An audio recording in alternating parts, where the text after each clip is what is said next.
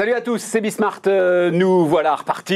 Euh, dernier débat de la semaine avant, évidemment, euh, Aurélie Planec. Ça va nous permettre de, solder l'ensemble des, sujets. Alors, y compris, j'attendais que François-Xavier Oliveau vienne nous voir pour parler du discours, et j'ose pas dire churchillien quand même, parce qu'à un moment, il faut rester sérieux.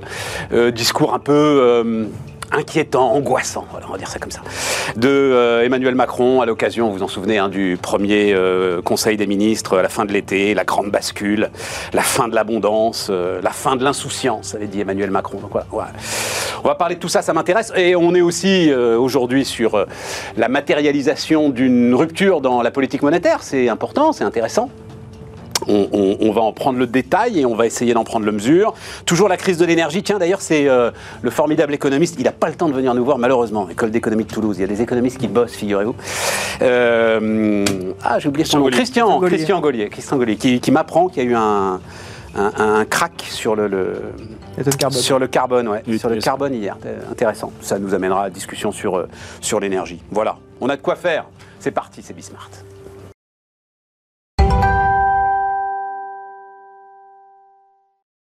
Donc, François-Xavier Oliveau, salut euh, François-Xavier. Salut Stéphane. L'occasion de euh, remettre à la une, on va le faire tout de suite, euh, ton bouquin, donc qui, pour le coup, eh, d'ailleurs deux, enfin deux bouquins qui étaient formidables à lire l'année dernière, à moins que celui de De Sertine, le grand basculement, c'était peut-être il y a deux ans d'ailleurs, qui disait radicalement l'inverse. D'ailleurs, c'est ça que j'adore. Donc toi, la crise de l'abondance qui donc dément, mais on en a beaucoup parlé ensemble, hein, la fin de l'abondance. Et de Sertine, lui, le grand basculement, c'était plutôt bah, comme fait Philippe de Sertine. Hein, euh, assez, assez désespérant. Euh, Wilfried, Wilfried Galland, salut Wilfried, stratégiste, Montpensier Finance, Clément Henra, salut euh, Clément. Salut Prof d'éco à Sciences Po et à la Sorbonne. Donc euh, François-Xavier, tu as... Euh, remettons la couverture du bouquin de François-Xavier. Il est sorti en poche depuis? Non. Ah ben voilà bah oui. Et il est temps. Bah, il est temps. il, faut que j'en parle à mon éditeur. Et, il faut que tu en parles à ton éditeur. Donc tu as euh, écrit un, point de vue euh, dans le monde qui, qui dans euh, pardon les échos, qui résume globalement ton ta, ta, conviction. Notre modèle de développement est clairement insoutenable et l'alternative est simple. Soit nous renonçons à l'abondance, soit nous inventons un modèle d'abondance durable. Exactement. Et ça, tu gardes ça chevillé au corps. Ah, mais totalement. Totalement. Bah, l'abondance, c'est quoi? L'abondance, c'est pas des gros 4x4 ou des gros SUV. L'abondance, c'est le fait que quand ton enfant est malade, tu peux aller voir le médecin et qu'il va te soigner plutôt que de le laisser mourir parce que tu n'as pas les ronds pour le payer, le médecin. Et ça, c'est encore le cas dans le monde, hein, dans pas mal de pays. C'était le cas il y a, un siècle en, Europe. L'abondance, c'est qu'on a tous 40 mètres carrés de logement pour nous loger. On avait que 20 mètres carrés il y a 50 ans. Et, on vit dans les taudis il y a deux siècles. L'abondance, c'est qu'on peut se nourrir à notre faim. L'abondance, c'est qu'on a droit à une éducation gratuite. C'est ça l'abondance. Et l'abondance, c'est deux siècles d'un processus qui a démarré en gros à la révolution industrielle avec le progrès technologique et, le, le développement poussé par le développement de l'économie de marché et de la concurrence. Et on a cru pendant deux siècles et on est aujourd'hui à, un, niveau d'abondance qui est encore très incomplet parce qu'il y a encore plein de gens qui ne bénéficient pas, enfin qui pourraient bénéficier de plus d'abondance. Donc sonner à la fin de l'abondance, d'abord c'est quand même euh, dire, assez ambitieux pour euh, quelqu'un qui finalement l'abondance a résisté à deux guerres mondiales. Enfin c'est un, processus de long terme très fort. Donc difficile pour euh, une seule personne, aussi brillante soit-elle, de, d'en décréter la fin. Euh, mais en revanche, là, où, effectivement il faut se poser la question, c'est qu'on a une abondance qui s'est faite euh, au détriment de la planète. Et donc la question qui se pose, c'est celle que, que, que tu as citée et que j'ai posée, hein, c'est est-ce qu'on doit renoncer à l'abondance ou est-ce qu'on doit construire une abondance durable?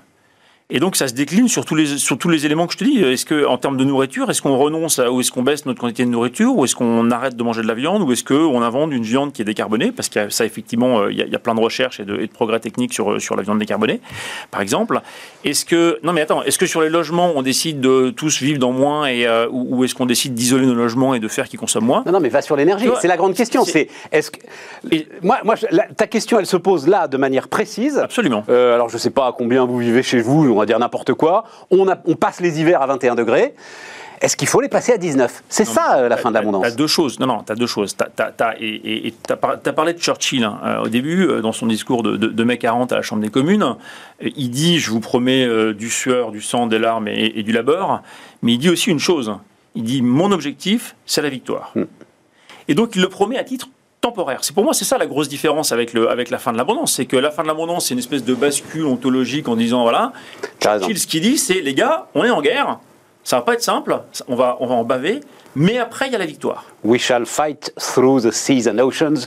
We shall never surrender. Exactement. Et donc derrière il y a la victoire. C'est pas juste, c'est pas juste les gars, on a perdu la guerre. C'est pas un discours de défaite le discours de Churchill, c'est un discours de, de, de, lutte pour la victoire. C'est ça que j'aurais aimé entendre. J'aurais préféré entendre un discours qui dise Ok, les gars, c'est évidemment une situation post-Covid, la guerre en Ukraine qui est compliquée. On va devoir faire des efforts pendant un certain temps. Mais voilà le futur. Le futur, c'est de l'énergie décarbonée et quasiment gratuite. C'est ça le futur.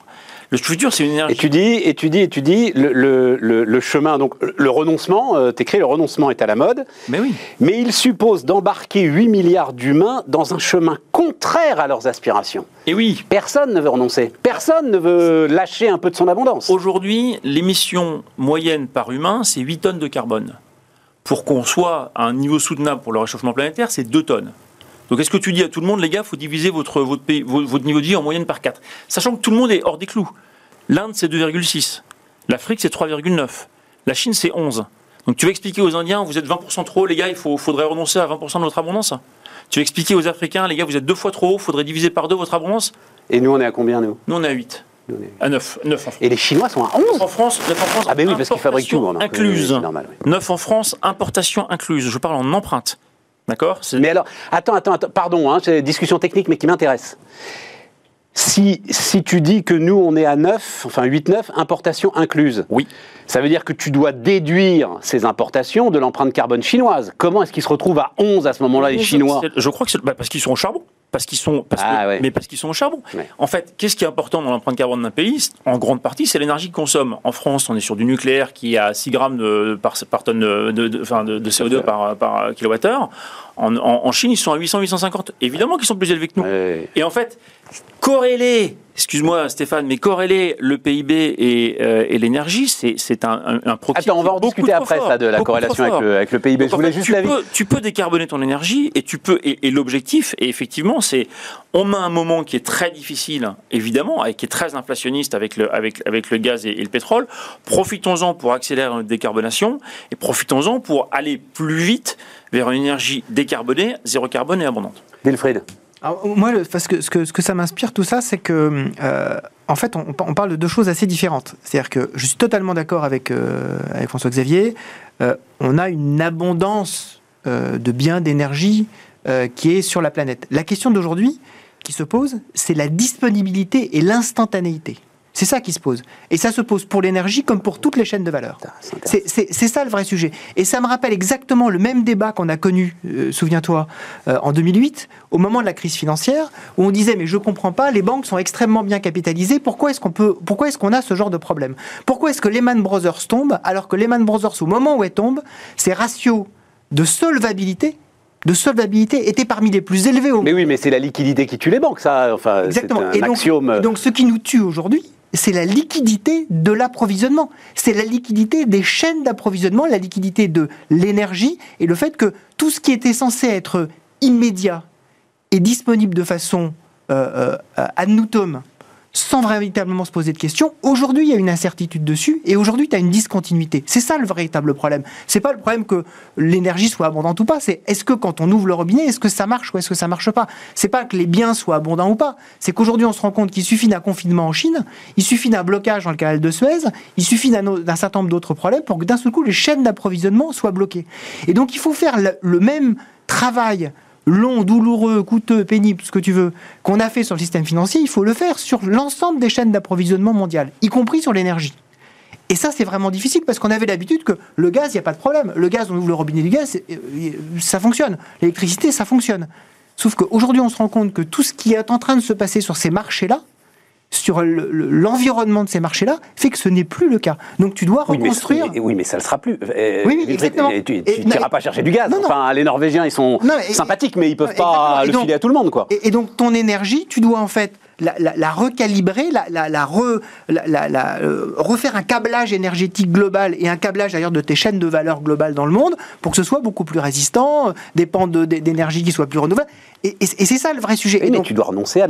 tu ne si tu dis ça, tu dois Ah, ça veut dire qu'il y a un accepter. coût. Ah, mais ça veut dire qu'il y a un coût qui est associé. C'est évident. Non, et même tu ne peux pas retrouver la même puissance. Euh, si, tu- tu, tu ne peux. peux pas retrouver la même puissance électrique, oui, dans 50 ans. Si tu, si tu, Non, si tu veux maintenant commencer Pas, pas à- nécessairement à- dans 50 ans. Pas nécessairement dans dans 50 ans, mais, mais tu as effectivement un 50 passage, là je suis totalement d'accord Si, avec dans ce que vous voulez 50 ans, Wilfried. Non, pour retrouver l'appareil de puissance électrique euh, que à l'échelle européenne, puisque ça ne se joue à aucune autre échelle, Non, mais- à partir du moment où tu arrêtes le gaz. Bien sûr que si, il te faut Non 50 ans. pas- non, pas nécessairement. Euh, ton, ton- euh, si, si tu veux bâtir des, des- des centrales, si tu le fais assez rapidement, tu veux tu bâtir peux des pas le faire rapidement.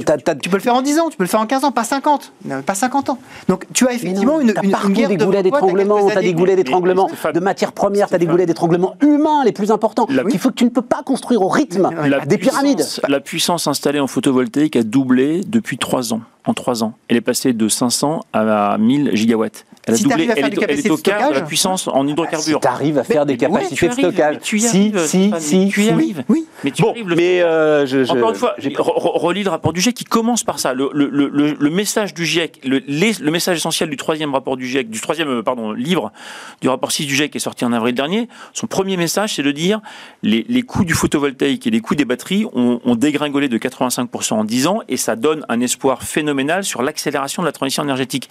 Bien sûr que c'est en train de se faire, bien sûr que c'est en train de se, développer à, vitesse grand V. On n'est pas du tout dans 50 ans. Tu, me parles de 50 ans. Les, les forecasts du solaire, BCG a publié une, étude assez récente qui est assez sympa parce qu'elle est, euh, ils, ont le courage d'aller challenger leur, leur prévision du solaire d'il y a 20 ans. En disant, bon, ils avaient dit à 20 ans, on pense que le solaire sera à tel niveau de prix, à tel niveau de- de parc installé. Ils ont dit, on s'est planté d'un facteur 3 sur le prix, c'est trois fois moins cher que ce qu'on prévoyait, et d'un facteur 20 sur le parc, ça s'est développé 20 fois plus vite que prévu. Donc, bien sûr que ça va aller à toute allure. Bien sûr. Tu me parles d'énergie intermittente. Mais non, stockage inclus. Tu... Mais non, stockage Le inclus. stockage, tu l'as pas. Mais si, tu Mais non, tu ne l'as pas. Aujourd'hui, non. Aujourd'hui, Eh ben voilà, donc là, tu- non, mais aujourd'hui, Et, et moi, je Mais vais. pas 150 moi, ans, j'ai pas besoin du BCG pour confronter l'ensemble de nos prévisions nucléaires à la réalité. Hein. Euh, Thomas Pickmal, Hum. qui ferait confiance à une technologie. Alors, c'était il y a 5 ans qu'il a dû dire ça, le directeur financier d'EDF. Hein, à une technologie sur laquelle EDF a joué la moitié de son bilan depuis 15 ans et qui n'a encore pas produit euh, le moindre mégawattheure. Voilà. Mais tu, mais les, les batteries, le coût des batteries est en train de. Le Bah, coût on du n'est pas d'accord. photovoltaïque. Non, non, mais le coût du c'est- Clément. c'est c'est objectif. Le coût du photovoltaïque stocké devient compétitif avec le coût des hydrocarbures. Pessimisme C'est, fait c'est, prophète. c'est- c'est- non, non, mais c'est. c'est- Non, c'est pas ça, c'est qu'à un moment. je- je- Bon, mais attends, je veux que Clément s'exprime, et puis après on débattra. Alors, non, juste, vas-y. euh, quand, on, quand on a préparé cette émission et j'ai vu euh, effectivement le titre de l'ouvrage, moi, ça m'a rappelé tout de suite, euh, par redire ce qui a été dit, je suis d'accord, euh, l'ouvrage de Keynes. La pauvreté dans l'abondance, parce que je crois que le débat central, mais c'est un, débat dans la théorie économique, sur lequel le, rapport Tirol-Blanchard de l'an dernier euh, consacrait beaucoup de développement, et bien sûr un débat politique, je crois que l'essentiel, c'est qui va renoncer vraiment à l'abondance, parce que de toute façon, derrière ce qu'on appelle, euh, qu'on soit d'accord ou pas, la fin de l'abondance, il y a la question plutôt de la fin de la disponibilité généralisée, mais ça ne concerne pas tout le monde. Donc des inégalités derrière. Concrètement, il y en a qui euh, n'en ont rien à faire de payer 2, 3, 4 euros le litre d'essence. Donc, on voit bien avec les mesures également prises par le gouvernement que la vraie question, ça va être la gestion on va dire de la pénurie ou en tout cas de la fin de l'abondance collective, mais derrière la question des inégalités qui à mon avis est centrale et euh, sans trop m'attarder, la vraie question et voilà le rapport Tirol Blanchard, moi je le trouve remarquable de ce point de vue-là, qui dit hein, la croissance et euh, le développement durable sont compatibles. Ils le, le disent, ils l'écrivent. euh, voilà, les euh, 26 économistes, dont 16 prix Nobel, le, le- le- le signent tous. C'est la question de la tarification carbone, parce que derrière la tarification 26 carbone, économistes, donc combien de prix Nobel? 16 prix Fait- Nobel. Pardon Clément, mais ça me fait une belle jambe hein, qui signe un truc pareil. Moi, je voudrais qu'il le démontre. Il est pas, il est, il est- il est- Équation voilà. à la prix, hein, Il est voilà. pas facilement impressionnable, euh, Stéphane. Est. Vas-y, pardon, est pardon, pas- non, continue, est continue. Non, attends, attends, vas-y, vas-y, Clément. Mais bon, Clément, Clément, dire, continue, euh, continue. 50 prévus, il dit, oh, pff, finalement, qu'est-ce que c'est on s'en tape.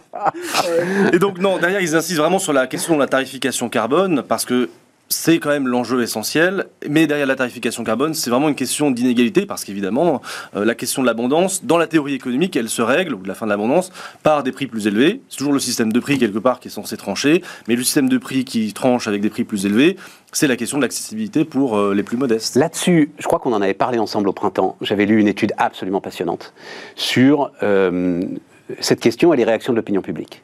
Et en fait, l'opinion publique n'est pas forcément. euh, Christian Gaulier s'était exprimé là-dessus, Mm. notamment sur l'histoire des jets. Il vaut beaucoup mieux taxer massivement taxer les vols des jets, récupérer ces taxes pour ensuite aider ceux qui sont dans la difficulté du fait de, voilà, dire. plutôt que de les interdire.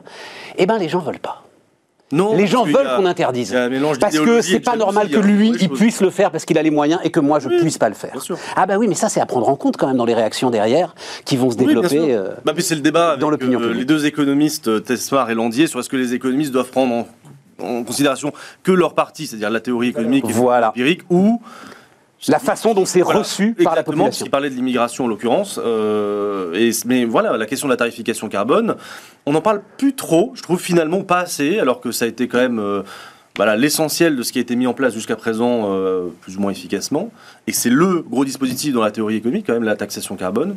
Et finalement, euh, c'est l'enjeu, à mon avis, euh, essentiel, parce que c'est facile de mettre fin à l'abondance euh, si on met une taxe carbone qui élimine 80% des gens qui peuvent consommer certaines énergies. Mais évidemment, c'est pas tenable en termes d'inégalité derrière. Le, le vrai sujet derrière tout ça, c'est. euh, Enfin. Ouais, mais en, en fait, c'est- ça. Le vrai sujet aussi, c'est euh, ce que le regrettait Jean Dutour dans son bouquin sur le journalisme que, que tu as sans doute lu, qui s'appelait Ça bouge dans le prêt-à-porter. Bou- Non, bouquin- j'ai pas lu ça. Bouquin extraordinaire. C'est vrai, mais c'est quoi, des années 80 alors euh Oui, c'est ça, exactement. Ça bouge dans le prêt-à-porter. Euh, développer une notion qui s'appelle la notion du kilomètre sentimental. Et le kilomètre sentimental, c'est le fait que vous êtes impliqué et vous pouvez, vous êtes à la fois intéressé et vous, pouvez vous impliquer vous personnellement sur des choses qui vous touchent, vous et votre cercle proche.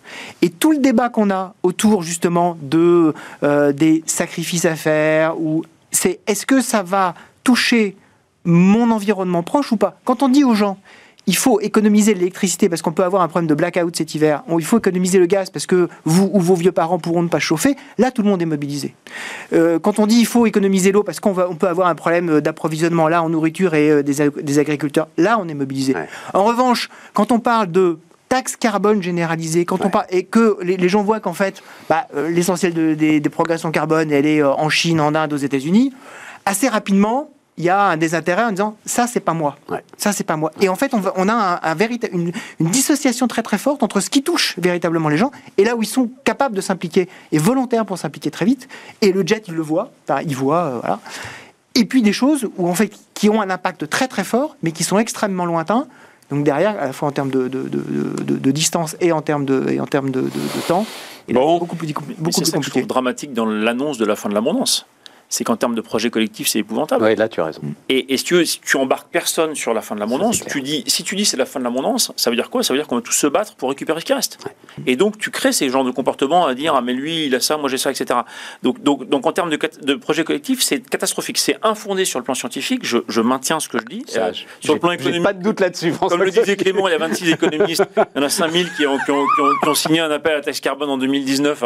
Et sur le plan scientifique, il y a 270 scientifiques qui ont écrit le rapport du GIEC et qui disent noir sur blanc que le- la décarbonation de l'économie ne coûtera que quelques points de croissance à horizon 2050. Donc ils le disent, ils l'écrivent, 270 d'éco- de- et- et- scientifiques. Non mais je sais que ça... Il le Je démontre. sais, que- je sais que tu le crois pas. C'est Mais, pas que je le crois pas, c'est mais, mais la réalité. Là, mais- aujourd'hui, c'est que le PIB est corrélé au carbone. Non.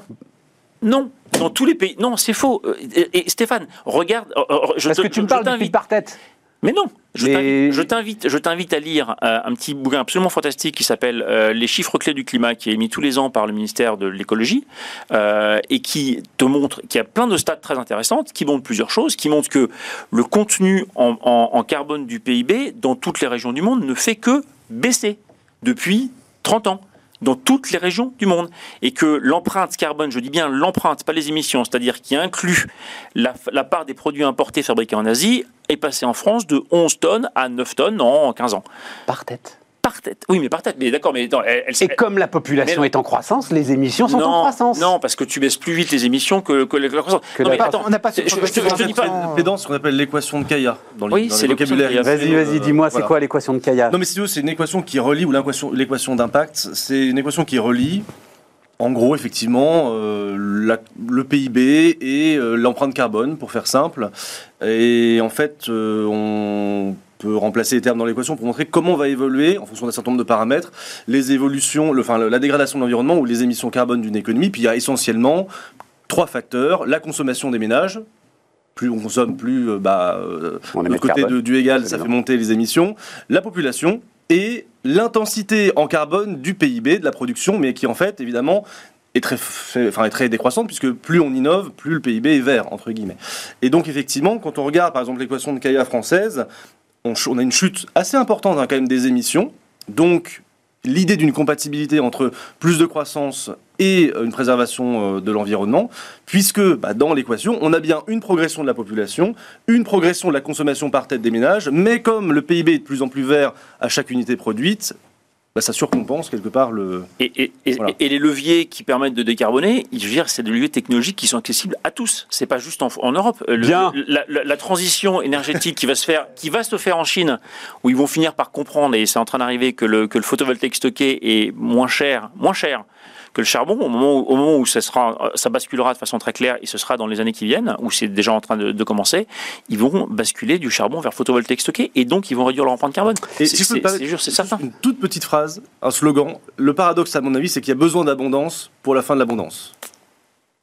Si je fais du haguion, il faut plus de croissance pour financer la transition écologique, parce que ça coûte euh, très très cher. Donc le paradoxe, c'est qu'il faut de l'abondance pour... Euh, pour ce qu'on disait sur les fonctionnaires, pour racheter les rentes les rentes de consommation, comme les rentes de situation, ah, comme les voilà. Que la transition écologique, alors les coûts sont tellement considérables qu'il va en falloir hein de la croissance. À la fin, rien ne se fait sans argent. À la fin, rien ne se fait sans argent, euh, absolument. Ce qui nous amène euh, aux banques centrales. Je, je, ah, te l'offre la transition. qu'il est fort. Quel talent, quel talent. Donc, Wilfried, on rentre dans une nouvelle séquence. Non, après, on emploie des grands mots des fois. Là, c'est vraiment historique, là. En fait, on, est rentré déjà depuis quelques, depuis quelques semaines, quelques mois, dans, une séquence euh, quand même très très différente de celle qu'on a connue juste avant. Euh, la, séquence d'avant, c'était surtout euh, ne pas tomber en déflation. Là, c'est elle s'ouvre en 2008. Voilà, elle s'ouvre en 2008 et elle s'arrête. 2012 pour nous, 2011-2012 pour la zone euro, mais 2008 aux États-Unis. Et globalement, elle s'arrête courant 2021 quand on véritablement quand on sort complètement de la pandémie. Et là, on se dit là, le sujet, ça devient progressivement, ça devient l'inflation. Donc, euh, on passe de, il faut tous les pays passent de, euh, il faut courir pour surtout que la, monnaie se dévalue, pour surtout courir euh, contre la déflation, à surtout il faut que la monnaie se réévalue pour ne pas alimenter l'inflation. il faut acheter au maximum des titres sur le marché. Ah non, pas du tout. Il faut arrêter surtout d'acheter des titres pour surtout contrer l'inflation financière qui va alimenter ensuite des titres, titres de dette d'État évidemment. De dette hein, d'État, exactement.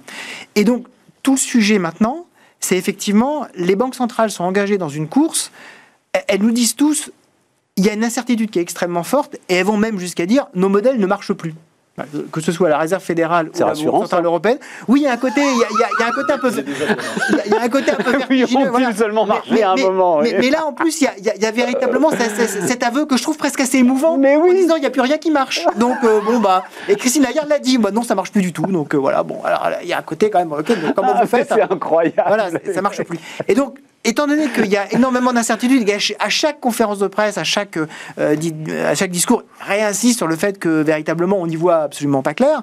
Donc quand on quand on voit pas clair, on se met au point le plus neutre possible. Donc la question, c'est comment atteindre le plus rapidement possible ce qu'on appelle en, économie financière le taux neutre. Donc le taux neutre, c'est globalement le taux d'intérêt qui est équivalent au taux de croissance potentielle de l'économie. Évidemment, tous les débats les plus enflammés car on peut avoir en finance des débats enflammés. Ah, sur, la, sur, la, croissance potentielle, ça Un petit peu moins que sur, le, sur, sur l'abondance, mais tout de même. Euh, sur voilà. le calcul du taux d'intérêt. Et, voilà. Euh, euh, et puis, euh, mets bleu autour de la table, tu vas voir si tu vas être, pas, pas, être passionné sur la croissance potentielle de la France, tu vas voir. Et donc, ce que nous disent là aujourd'hui les banquiers centraux depuis, on va dire, depuis 2-3 mois, c'est que la croissance potentielle aux États-Unis, elle est autour de 2,5%. Et donc, bah, le, taux neutre, il est atteint aujourd'hui. Donc on dit d'un mot, hein, croissance potentielle, c'est débarrasser des aléas conjoncturels. Voilà. Autant que faire se peut, comme on dit en économie. Exactement. Donc le taux de croissance, euh, voilà, qui... En tube à essai, quoi. Voilà, qui n'accélère pas euh, l'inflation, le chômage, voilà. Et donc, les États-Unis nous disent là, globalement, on y est, donc on a plus de marge de manœuvre, ce qui a nourri d'ailleurs une certaine, un certain optimisme au début de l'été. Puis oh, là, ils disent non, non, mais il faut quand même qu'on continue pour être plus restrictif. Mais enfin, on est au taux neutre. Et là, tout l'enjeu de la Banque Centrale Européenne, c'est d'être aussi rapidement que possible. Là, ils ont, ils ont mis fin euh, au taux négatif. On s'est rendu compte quand même que ça marchait pas super bien. Donc là maintenant on est à zéro. C'est d'aller le plus vite possible vers. Euh, François Villeroy de Gallo nous dit euh, qu'on doit être entre un, peu au-dessus d'1,5% pour être, pour être au taux neutre européen. Je pense que le taux de croissance potentielle européen, il est probablement plus autour de 1% qu'autour de 1,5%. Ce qui veut dire que très très vite, il faut atteindre ce 1% plus pour que les banques centrales puissent dire à tout le monde, c'est bon, là maintenant je retrouve enfin de la marge de manœuvre et je peux décider soit de faire une pause, soit d'accélérer, mais je ne suis plus dans une situation où on me dit non seulement on a un problème, mais vous êtes en train de l'aggraver. Ouais, je comprends. Et donc il faut suivre en fait tous ces épisodes-là parce que euh, Donc monter à 1,5 pour recommencer à acheter de la dette. après, on, va, on va euh, se dire comme le, comme le, comme le suggère euh, à juste titre Clément, on va se reprendre les débats sur ah oui mais attendez. L'autoneutre, c'est pas du tout ça. Ouais. Et donc, il faut. Mais, mais aujourd'hui, en tout cas, le, le, le, vrai- la vraie- le vrai changement d'époque, c'est celui-là. Bon. Elles n'ont pas le choix de toute façon. Enfin, on en a. euh, Vas-y, Oui, euh, que, Clément. à mon avis, le plus grave, enfin, là où elles ont quand même également beaucoup de difficultés, c'est qu'elles ont quand même des objectifs assez contradictoires. Ben voilà. Euh, c'est très difficile quand même pour une banque centrale de remonter les taux quand on a maintenu les taux très bas très longtemps. On avait déjà parlé hein, ici de la difficulté de sortie des politiques monétaires non conventionnelles. Et le but, c'est pas de créer une crise financière. Donc le but, c'est pas non plus quand on a racheté des obligations euh, avec des montants qui ont quand même jamais été euh, faits par le passé. C'est vraiment euh, quand même inédit les rachats d'obligations qui ont été effectués. Le but, c'est pas de faire monter des taux d'un coup pour que le prix des obligations s'effondre. Euh, quand même, rappeler qu'il y a beaucoup d'assureurs, même français, qui, sont, euh, qui pourraient être menacés de faillite si la Banque centrale sortait d'un coup de sa politique précédente en montant d'un coup les taux. Et puis historiquement, on a quand même des souvenirs. Ça a été un peu le cas de la Fed avant la crise de 2007 et puis même euh, avant la crise de 1929, où les sorties assez brutales finalement d'une politique trop accommodante, ou en tout cas très accommodante, se terminent en général assez mal pour la, pour la crise financière. Donc elles ont l'inflation, mais effectivement, dans les modèles, le problème c'est que l'inflation, euh, en partie importée, ou des matières premières, etc., bah, la Banque centrale, il peut quand même pas grand-chose. Exactement. La stabilité financière, qui est assez incompatible avec la sortie rapide des politiques précédentes, et en même temps quand même, même si la Banque centrale l'assume pas, euh, on le voit bien qu'il y a un objectif aussi alors de croissance, de chômage. En tout bah, cas, essayer d'éviter de provoquer la récession. de quoi. provoquer Voilà. la récession. Et par-dessus tout ça, les différences de taux entre États et l'outil magique euh, que cherche à trouver la BCE pour euh, en fait rendre la dette plus soutenable, sachant qu'elle ne le dit pas vraiment ce- tout en le disant un petit peu. Bon, donc c'est quand même euh, quelque chose de difficile, sachant que c'est une, c'est une même politique monétaire, encore une fois, pour 19 et bientôt 20, 20 pays. Quand tu entends tout ça, tu te dis finalement, patron d'EDF. oui, c'est moins compliqué. Non, mais Il ne faut pas oublier que euh, l'histoire, enfin, ce qui est dans la tête de tout le monde quand on parle de 1929, c'est qu'entre 29 et 31, la Fed remonte ses taux. C'est-à-dire qu'il y a déjà une crise. Elle dit attention, je suis en train peut-être de laisser filer, euh, de laisser filer les taux. Elle remonte les taux. Évidemment, elle se rend compte trop tard qu'en fait le, mécanisme infernal de la, de, de la déflation et de, et de la dépression mondiale est en route. Mais tout, tout ce qui est quand même dans la tête de ceux qui ont un peu de- d'historique en termes d'économie, c'est surtout ne pas créer dans les incertitudes d'aujourd'hui le même type d'enchaînement. C'est toujours- de 2008, c'est toujours différent. Ah, Ou la crise de mais, 2008. euh, Sans là, pendant, les- euh, deux- en anglais, je sais pas combien de temps, mais les années 30 sont devant Non, nous, mais je les attends toujours. quoi. 2008, la crise de Oui, voilà, 2008, oui, Jean-Claude Trichet qui remonte. François-Xavier. Même- Ben, moi, je dis rendez-vous au printemps prochain pour en reparler parce que, parce que tu as en fait 6 points d'inflation qui vont disparaître au premier semestre l'année prochaine. Autrement dit, pardon, en 2022, entre, entre début janvier et fin, et fin juin, on est Parce passé que de tu crois 100. que l'énergie est à son pic là Attends, attends, attends, attends. Ça, c'est si- en- attends. On est passé d'une base de prix de 100 à une base de 106 à la fin du mois de juin. On a pris 6 points en 6 mois à cause de la guerre en Ukraine. Euh, et donc, tu vas te comparer au fur et à mesure qu'on va rentrer dans l'année prochaine à une base 106 ou à une base 100. Donc, déjà, tu as 6 points qui vont disparaître en 6 mois. C'est-à-dire que si, en toutes choses égales par ailleurs, c'est-à-dire si tu termines l'année, mettons qu'on termine l'année à 9% d'inflation et, et, et que les prix restent stables, ça veut dire qu'on passera de 9 à 3 en 6 mois, déjà. Donc, en fait, en réalité, quel que soit. base, oui. Ah, T'as un énorme effet de base, indépendamment de la décision de la Banque centrale d'aujourd'hui, qu'elle y est. Donc déjà, tu vas descendre à 3. Supposons, on est effectivement à un niveau très élevé, encore assez élevé sur, les, sur, les, sur, les, sur le pétrole, même s'il en baisse, évidemment très élevé sur les prix de l'énergie. C'est pas du tout évident qu'on reste très longtemps sur ce, sur ce prix-là. Si on, Surtout si, alors. euh, Je le dis d'un mot, mais vous avez suivi ça, euh, Bruxelles pourrait bien décider purement et simplement de les caper, les prix de l'énergie. éventuellement, et, Ouais, donc, les choses sont et- réglées. et surtout, 200 euros le mégawattheure et hein, pour le surtout vraisemblablement, la tension sur le gaz, elle sera moins élevée au printemps que maintenant. Ah, ça, je sais pas. On aura passé, on verra, peut-être, on verra. Mais en tout cas, en tout cas, il est parfaitement possible. Si, en supposant un scénario où il y a un peu d'inflation, on ne descendra pas de 9 à 3, on descendra de 9 à 5. En supposant un scénario qui est parfaitement plausible de euh, économie déprimée, baisse de la consommation, pression sur les prix avec les distributeurs, hausse de salaire mais compensée par des gains de productivité des entreprises et baisse des matières premières qui ont déjà entamé, soit dit en passant, parce que les, les matières premières dévissent depuis trois mois. Elles sont en très très forte baisse, à deux chiffres pour pratiquement toutes les matières premières. Tu peux parfaitement avoir de la baisse de prix en valeur absolue entre janvier et, et, euh, et juin. Et là, tu n'es pas à 3%, tu es à 2 ou 1% à l'entrée de l'été. D'où une Donc- certaine prudence. euh, Donc, si tu veux, donc moi je vois, je vois en fait une- un taux d'inflation qui baisse très très vite et très très fort au premier semestre, et donc je ne crois pas du tout dans une hausse durable des taux. Je pense que on est, la, la décision aurait pu arriver plus vite parce que la- la- l'inflation a été très forte. Comme on l'a dit, c'est pas une inflation d'origine monétaire, c'est essentiellement une inflation d'origine de- qui est liée à une rupture d'offre et de demande. Donc euh, la masse monétaire a un rôle assez marginal là-dedans. Moi, je pense que le, je pense que le- le- les taux rétropédaleront euh, quelque part en 2023. Oui, et juste une toute petite remarque, moi je pense, Rapide, parce qu'il faut qu'on marque une rapide, petite pause. On en reparle après. C'est, je suis persuadé, moi à titre personnel, que les banques centrales vont d'ici peut-être un an recommencer les programmes d'achat d'actifs pour la dette publique parce qu'à mon avis, il va y avoir une subvention aux ménages et aux entreprises pour faire face à l'inflation à court terme, un risque de crise de la dette, donc il est très probable qu'il y ait encore un petit plan de- d'achat d'actifs alors que c'est censé être, euh, être terminé. Quelque part, c'est du financement monétaire, de la politique budgétaire euh, derrière. Pour Comme d'hab. Je suis entièrement d'accord. Et je pense, je pense, Bon. je pense que cette Bon. crise est une parenthèse Vous êtes tous d'accord dans un, dans un contexte déflationniste euh, qui est lié à l'abondance. Même les Allemands, d'ailleurs, qui viennent de mettre 63 milliards euh, sur la table. Voilà. Alors là, Les Britanniques, les, les Britanniques, ils sont à plus de 100. on s'en fout, ils sont pas avec nous. Euh, on marque une pause.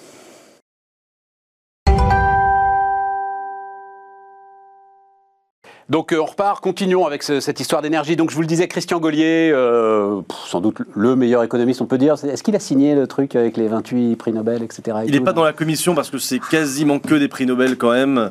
Mais il l'aura, pas encore. Il Donc pas euh, voilà. Il l'aura, Christian Gaulier Doyette, non? Tyrol est le président de la commission Ouais, avec Olivier voilà. Blanchard. Et Tyrol est le patron de, De l'école d'économie de Toulouse, où Christian Gaulier euh, travaille.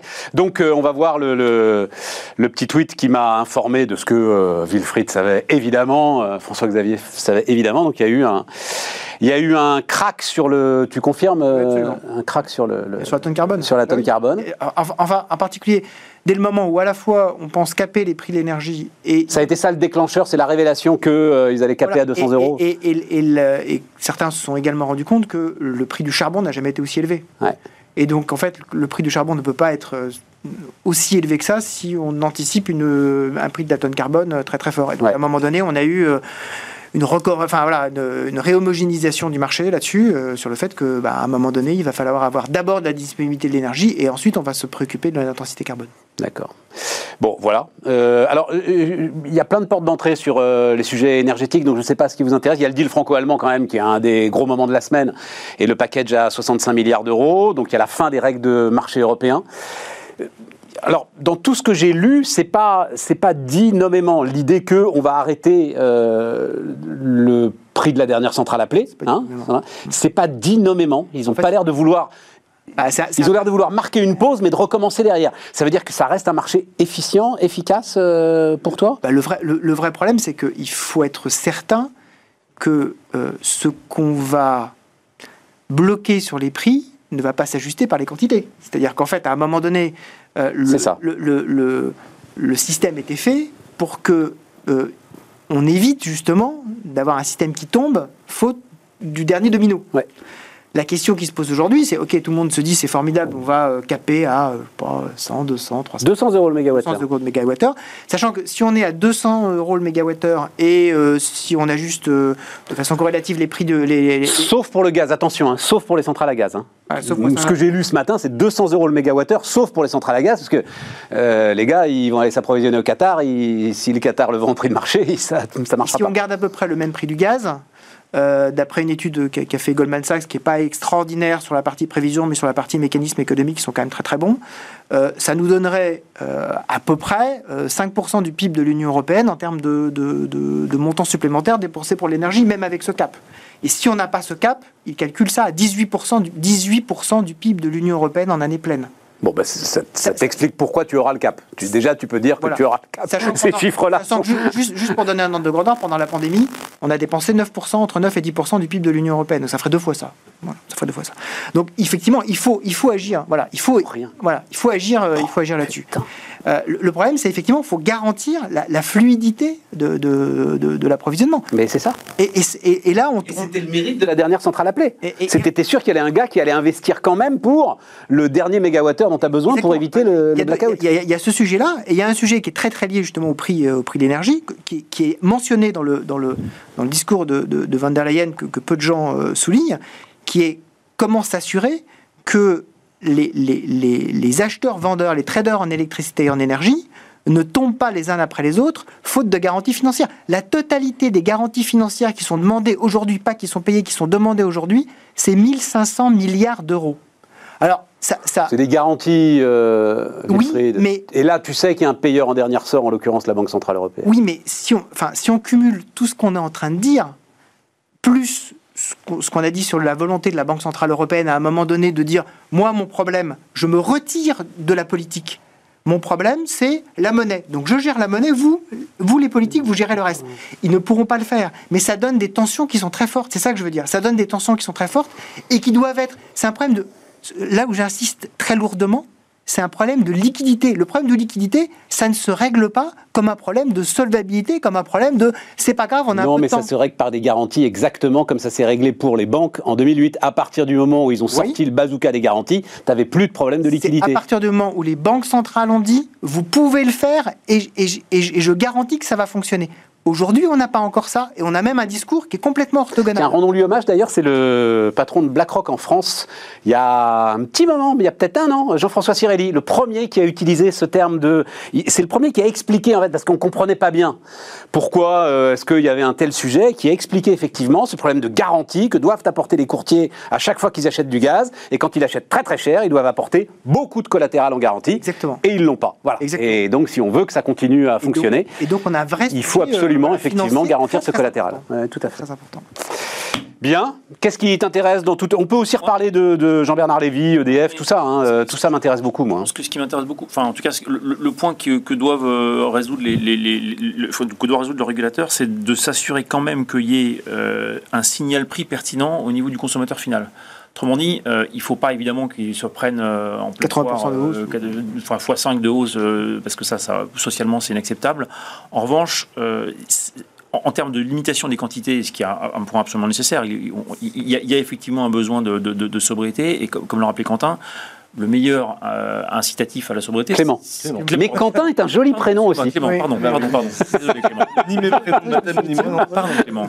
Donc désolé. mais, euh, voilà. et, et comme le rappelait donc Non, c'est Clément, chouette, Quentin. voilà. T'as pas l'un de tes mômes qui s'appelle Quentin, non, par Pas du hasard tout. Non, bon, Pas voilà. du tout.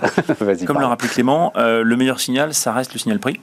Et donc, euh, et donc effectivement, euh, c'est- c'est- ça ça reste une bonne incitation. Et donc, toute la logique, c'est de réfléchir. Enfin, en tout cas, mais- me semble. non, non, mais c'est très intéressant, François, parce que tu as vu cet été que ce signal prix euh, n'est pas euh, soluble dans euh, les équilibres politiques. Et donc, Et que donc- tu as donc Exactement. un ex-parti de gouvernement qui a dit et qui a mis l'ensemble du paquet pouvoir d'achat en risque sur l'idée qu'il fallait que l'essence coûte 1,50€ le litre. Yes. Et d'ailleurs, du coup, tu te retrouves avec une essence qui, en fait, Ah bah quand tu dis ça, je suis désolé, mais tu perds. Enfin, je sais pas si les prix Nobel signent, mais euh, Ah non, tu, non, perds toute Nobel, légitimité. ça, tu perds toute légitimité quand tu Nobel, dis un truc ça. pareil. Enfin, en tout cas, à Quand mon ça fait avis, 10 hein. ans que tu n'es plus au gouvernement et potentiellement 15, c'est vrai que tu es plutôt plus un parti de gouvernement. Quoi. Que, que tu soulignes, que tu- Pardon, François Xavier. les contradictions du politique qui sont assez bien illustrées dans le fait que pour calculer aujourd'hui le prix de l'essence, tu pars du prix, tu rajoutes la TICPE, tu rajoutes la TVA, tu rajoutes la taxe carbone et tu enlèves la décote. Ouais, c'est excellent. Qui, quand même, qui quand même montre quand même que, que dans la construction du prix, il y a quand même quelques, quelques injonctions contradictoires qui sont Tout pas très fait. bien assumées. Tout à fait. Euh, et les, et le- les 30 centimes, euh, en l'état actuel des choses, de, de décote sont quand même assez surprenants d'un point de vue écologique. Euh, c'est le moins qu'on puisse dire. Et concurrentiel?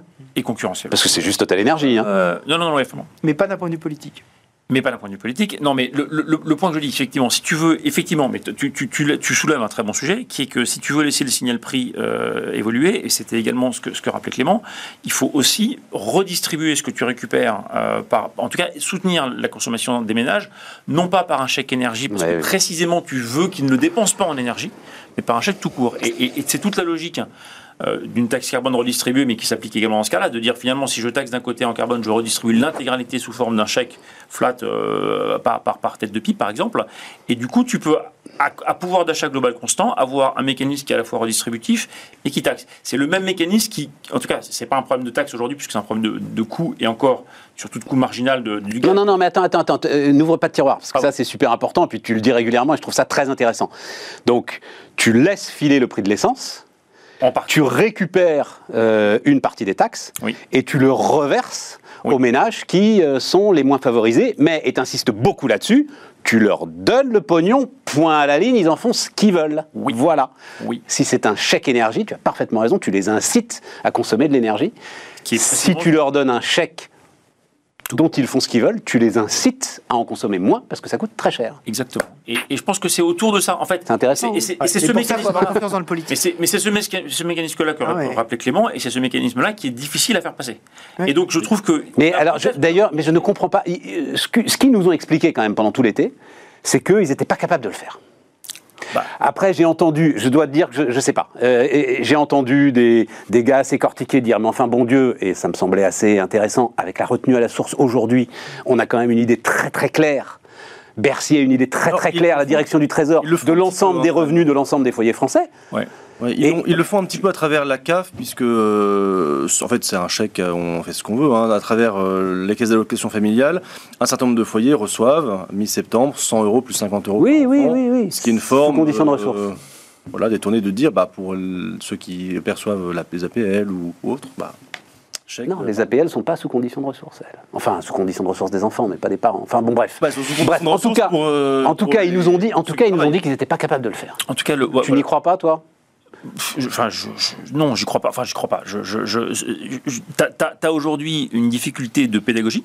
Parce qu'effectivement, euh, il y a une opposition de principe à la taxe carbone, euh, parce qu'il y a eu deux, deux expériences particulièrement malheureuses euh, entre les bonnets rouges et les gilets jaunes hein, qui ont abouti à un désastre politique hein, dans les deux cas. Euh, alors qu'effectivement, c'est le bon instrument, mais c'est le bon instrument à partir du moment où tu le redistribues intégralement. Ouais, on est Et je trouve que, et je trouve qu'on a potentiellement, en tout cas, il faudrait prendre. Alors, autre point, attends, je, juste je précise, autre point que j'ai lu aussi assez récemment, tu as un problème à ce moment-là d'affectation.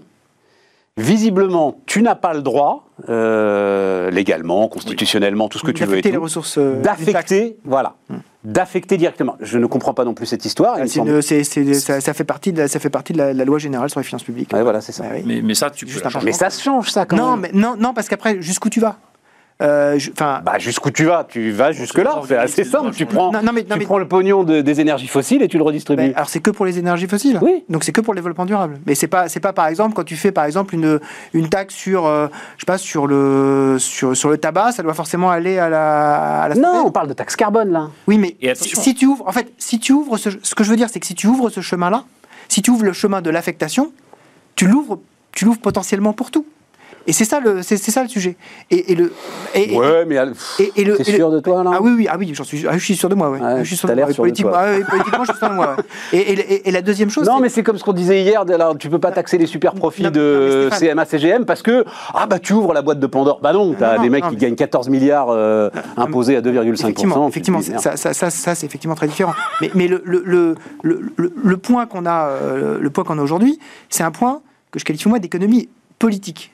En économie politique, pas en économie, mais en économie politique, je, je pèse mes mots, dans les, dans les années à venir, nous ne, remontons, nous ne remonterons jamais par une taxe les prix de l'essence. Je, je vais le redire. hein. Nous ne remonterons jamais par une taxe les prix de l'essence Ça n'arrivera jamais. parce que la- le régime, il faut, il, faut, il, faut, ou- enfin, il faut avoir la mémoire très courte pour oublier dans quel état d'esprit on était au cœur des Gilets jaunes et, du, et, du, et, et, euh, et de l'Arc de Triomphe euh, Oui, oui, mis à mal. hein. Donc jamais les gens qui ont vécu ça, jamais ils ne referont la même chose qui a déclenché ce phénomène-là. Jamais.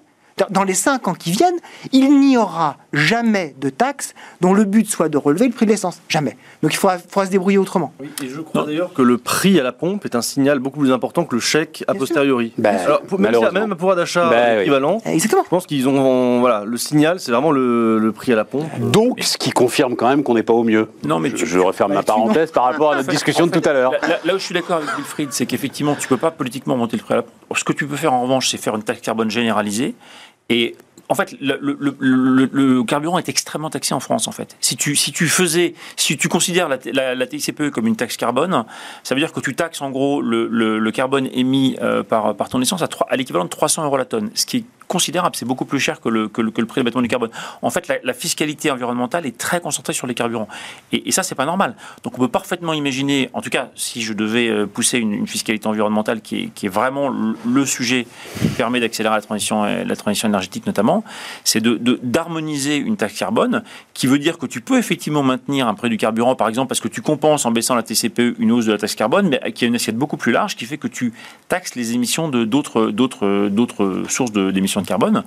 Bon. Et toujours dans cette logique de redistribution directe de. Ou alors- ou alors- Essaye de sauver ton truc, hein, c'est bien, Non, mais euh, je, Non, pense que, je pense que Wilfried nous l'a un peu vitrifié quand même. Sans compter le bonus-malus qui va jusqu'à 50 000 euros de Ou alors en hein. dépression le Euh, un mot, attends, attends, un mot, un mot, parce que, un mot, parce que, euh, effectivement, juste rappeler petites annonces sur les aides aux entreprises, là, parce que ça, enfin, ça va dans ton sens, Clément, d'une idée que la Banque Centrale Européenne va pouvoir rester très très longtemps l'arme au pied. Euh, donc, toute entreprise qui perd de l'argent, même sur un mois, à toute entreprise, hein, il a dit, hein, à cause de la hausse des prix du gaz et de l'électricité, sera compensée financièrement. Toute entreprise, a dit euh, Bruno Le Maire. Sans Voilà. être un expert des bilans comptables, ça va être difficile. euh, Copie, euh, Comment on prouve ça? copie Christine.la. Euh, comment on prouve ça? Alors si c'est il, il- je, je sais plus, mais je crois que c'est en gros ton chiffre d'affaires, ta marge. Tu voilà, t'envoies ton chiffre d'affaires, ta marge. Si ça se casse la figure, euh, il compense. Comment on voit que c'est lié au prix de l'énergie Il faut, on laisse la lumière allumée plus longtemps. Non, mais t'es es, obligé, de- t'es obligé de comparer ton prix euh, N-1 par rapport à ton prix, j'imagine. Ouais, ouais. Ouais. Tu peux mesurer, tu peux mesurer un impact, effectivement. Tu à mesurer un impact. Soit tu fais un truc. Non, ou alors, non, mais c'est ce que disait Clément. C'est du quoi qu'il en coûte qui continue. Ils vont pas s'amuser. Ils vont faire. Ça y est, c'est. Mais évidemment, évidemment. Et puis le maire maintenant, il est, euh, il tape du poing sur la table. Tout le monde écoute parce que lui. Il sera peut-être encore là dans 5 ans, tu vois. Donc, euh, non, non, c'est. Et, et juste le rappel hein, de ce chiffre qu'on donnait hier, mais qui, moi, m'a quand même beaucoup impressionné, c'est que les dépenses publiques ne bougent pas. On reste sur 260 milliards d'euros de dépenses publiques sur les 7 premiers mois de l'année, exactement comme l'année dernière. Donc, euh, Grande stabilité. grande stabilité. Grande stabilité. voilà. Hommage à nos gouvernants. Hommage à nos Grande gouvernants qui euh, maintiennent la stabilité des dépenses publiques. C'était en, en 2019, c'était 207 milliards d'euros. Je, reviens un peu sur l'énergie parce qu'il faut quand même garder en tête que la, la hausse du, du prix de l'énergie qui est très spectaculaire, elle est liée à un tout petit, une toute petite partie de l'énergie en réalité. Oui, on est d'accord. Bah oui, oui, c'est tout le mécanisme de marché, mais bien sûr. Absolument, c'est le mécanisme de marché du, du, du prix De la dernière donc- centrale Donc appelée. ça veut dire que si tu, effectivement, et c'est un peu ce que j'ai l'impression, l'orientation qu'il y a, c'est que si tu dis toute la, entre guillemets le profit excessif pour le coup on revient sur les, les- les profits les surprofits qui est fait par le j'allais dire le parc de base nucléaire euh, renouvelable que tu récupères par un mécanisme d'imposition de machin etc et que tu réutilises pour compenser effectivement des gens qui ont payé un prix moyen plus élevé d'un point de vue d'équation économique, tu peux concevoir un truc qui est à peu près, euh, qui est à peu près équilibré, puisque, puisque le, le- ton inflation, elle est surtout liée à un point très marginal, Mmh, qui est le d'accord. gaz. Donc, donc il y, a, il y a quand même probablement moyen autour de ça d'aller chercher des choses un peu près intelligentes. J'aimerais bien quand même voir le modèle Excel qu'il y a derrière. Ça, ça doit être quelque chose. hein. Ah bah, tu veux dire le- la Voilà. compensation euh, Là, c'est le niveau expert. hein. Oh là là là là là De toute façon, de toute façon, dans le pricing de l'énergie, dans le pricing de l'énergie, Oh les modèles Excel, ils sont, ils sont, ils sont hein, donc, euh, il y a pas de doute. Il doit y avoir quelque chose. Là, il y a du très très lourd. Là. formule, Ah ouais. euh, les, les coches, ça des onglets dans tous les sens. des onglets dans tous les sens. Euh, tiens, euh, euh, parce que le, le petit mot, alors on va pas reparler des super profits à moins que vous vouliez, mais euh, j'arrive pas à savoir quoi penser de ça. Autant pour CMA, CGM, c'est assez simple. Hein, euh, on rappelle 14 milliards d'euros euh, sur 6 mois, taxé à 2,5%, avec en plus, m'a rappelé Jean-Charles Simon hier, des ententes au sein de la filière, de, enfin de l'ensemble de la filière euh, euh, du, du transport maritime. Voilà, des ententes autorisées. Voilà, tu as le droit de Oui, faire oui. un cartel. Oui, non, c'est- tu es imposé à 2,5%. Tu te fais 14 milliards, peut-être c'est que. un autre monde. oui. C'est un autre monde. Euh, mais frénésie de rachat d'actions. Les grandes entreprises européennes se sont massivement tournées vers les rachats d'actions. Euh, et ils ont triplé en un an pour atteindre 70 milliards d'euros au premier semestre en Europe et 15 milliards en France. Bah, euh, C'est le signe de quoi, ça? Alors, c'est- déjà le signe que euh, ça veut dire que vous, re- vous voulez redistribuer de l'argent directement aux actionnaires, vous redistribuez votre trésorerie en fait, hein, en faisant monter le prix des actions. Euh, donc ça veut dire que vous savez pas quoi en faire d'autre euh, qui vous paraissent pertinents pour développer euh, votre business ou pour développer la rentabilité. Donc ça veut dire qu'il y a un manque de projet, euh, de développement, quel qu'il soit, euh, ou un risque trop important à matérialiser ces projets-là. Le deuxième élément, c'est que si on choisit cette voie-là par rapport à la voie beaucoup plus classique du dividende, Mais c'est ce que j'allais te dire. bah, ça se voit beaucoup moins quand même Ah, dans voilà, c'est publique. C'est ça. C'est-à-dire que quand on dit euh, Total, LVMH a distribué tant de, tant de dividendes, oulala, ils ont distribué des dividendes. Quand on dit ils ont distribué, ils ont, ils ont racheté pour, euh, pour 100 milliards ou 200 milliards de- d'actions, mais ça passe euh, totalement sous le radar. Donc c'est beaucoup plus. Et fiscalement, pour certains actionnaires, c'est beaucoup plus, beaucoup plus pertinent, parce que ça ne déclenche pas des compteurs fiscaux, en fait, de, de racheter des actions euh, plutôt que de distribuer des dividendes. Avec peut-être aussi un effet lié à l'inflation, c'est-à-dire le cash brûle un peu les doigts. Si tu as beaucoup de cash en ce moment, euh, il faut en faire quelque chose assez vite, euh, sinon il se déprécie. Donc euh, si tu... Bah, le- Une fois que tu as fait du stock, une fois que tu as Ah bah- soutenu tes fournisseurs, parce que beaucoup d'entreprises, ça je l'ai encore entendu donc le- dans les coups de téléphone que je passe en ce moment, il y a cash le soutien aux fournisseurs reste très très important pour les grandes Je entreprises. pense quand même que le niveau de cash aujourd'hui que les entreprises visent est largement supérieur à ce qu'il était en 2019. Mais comme elles en ont beaucoup accumulé, il y a effectivement un petit peu de marge probablement. ouais. Euh, rien à rajouter. Rien à rajouter, hein, c'est... euh, comme analyse, comme d'habitude. voilà, on est d'accord, euh, Clément, euh. Non, j'allais dire, euh, pour faire le lien avec un autre sujet que tu as énoncé, la frénésie de rachat d'actions sera aussi la nationalisation d'EDF, d'une certaine manière. euh. Et alors, tu, tu... on- ça, ça va nous coûter cher quand même cette histoire. Enfin, on regarde. À titre personnel, je ne vois pas trop la différence entre détenir à 88 Mais je sais, je- je suis d'accord avec toi, je ne comprends pas. D'ailleurs, on voit bien que quand le patron d'EDF ne paye plus à l'Elysée, le chef de l'État nomme aux emplois civils. Non, non, il y a une grosse différence. Au revoir, merci. Il y a une grosse différence qui est légale, c'est-à-dire Ouais, il y, a- une grosse différence. C'est-à-dire qu'en fait, euh, quand vous êtes par exemple aux finances d'EDF, euh, vous devez à chaque fois d'avoir le même niveau d'information et la même instantanéité à l'ensemble de vos porteurs d'actions. Vous ne pouvez pas privilégier. Vous êtes juridiquement responsable si vous, ne pri- si vous privilégiez un de vos actionnaires par rapport aux actionnaires minoritaires. Ah. Donc il faut que tous les actionnaires soient au courant en même temps des décisions stratégiques. Euh, Donc l'État veut être un peu tranquille. bah, et- exactement. Et donc pouvoir effectivement faire son rôle de tutelle, bonne chance d'ailleurs à la prochaine direction, hein, mais faire tranquillement son rôle de tutelle sans avoir la transparence des marchés qui dit non, non, mais ça vous ne l'avez pas dit avant. Il, fa- il faut que vous traitiez tous les actionnaires, l'État comme le petit porteur du, euh, du fin fond de l'Arizona, euh, de la même façon. D'accord. Donc voilà, c'est ça le vrai sujet, je pense. Mais en tout cas, je trouve c'est très intéressant sur l'interaction ou les défaillances qu'il peut y avoir entre le politique et l'industriel, puisque finalement, euh, Emmanuel Macron, dans son discours, a été assez, euh, sec et assez cassant avec euh, Jean-Bernard Lévy, sans le, sans le citer. C'est le moins qu'on puisse dire. Et, euh, Casson, il a été insultant. Et en même temps... euh, Irresponsable, je rappelle. J'ai parlé que de ça toute la semaine. J'ai parlé que de ça toute la semaine. Donc je vais me calmer parce que les gens qui nous écoutent euh, régulièrement vont être saoulés. Mais je m'en remets pas de cette histoire. Irresponsable. euh, Jean-Bernard Lévy, irresponsable. Inacceptable et irresponsable. Euh, en même temps, je pense que dans la vision qu'il doit avoir, c'est-à-dire que euh, je pense qu'il le considère un peu comme un haut fonctionnaire qui est là pour euh, tout sauf dire son avis et faire ce que l'on lui demande euh, un peu plus haut que Il lui. ne faut pas oublier justement que Jean-Bernard Lévy, enfin la direction, le PDG d'EDF, a attaqué l'État en justice. Hmm. Et donc là, il y a un côté. Il s'est longtemps euh, posé la question voilà. hein, de le faire ou de Oui. pas le faire. Mais, Et il l'a fait à partir du moment où allez, c'est bon, oui, aille et, tout se et faire puis la structure du capital, la structure du capital fait. Grosse pression. Attends, je dis juste parce qu'il se trouve que j'ai pas mal d'infos là-dessus. Grosse pression sociale en interne pour oui. qu'il le fasse. Voilà. Et puis, enfin, la pression à la fois des, ex- enfin, des, des- de, de- de- de tous les, les Parties prenantes. voilà, toutes les, toutes les, les parties prenantes faisait qu'il n'avait pas le choix. Donc là, il y a un côté, effectivement, le, la, la- la soupape qui explose un peu de tous les côtés. Là. Oui, enfin, juste un mot, si vous n'avez pas suivi ça, effectivement, euh, euh, alors je ne sais pas quelle est l'instance légale utilisée euh, pour le recours, je ne sais plus, mais effectivement, EDF attaque l'État pour euh, les dernières évolutions de la reine et euh, le fait qu'ils aient été obligés de euh, donner, alors c'est combien que... Je ne sais plus quels sont les chiffres exacts. Enfin bon, bref, ça a coûté euh, 10 milliards d'euros d'EBITDA euh, à EDF.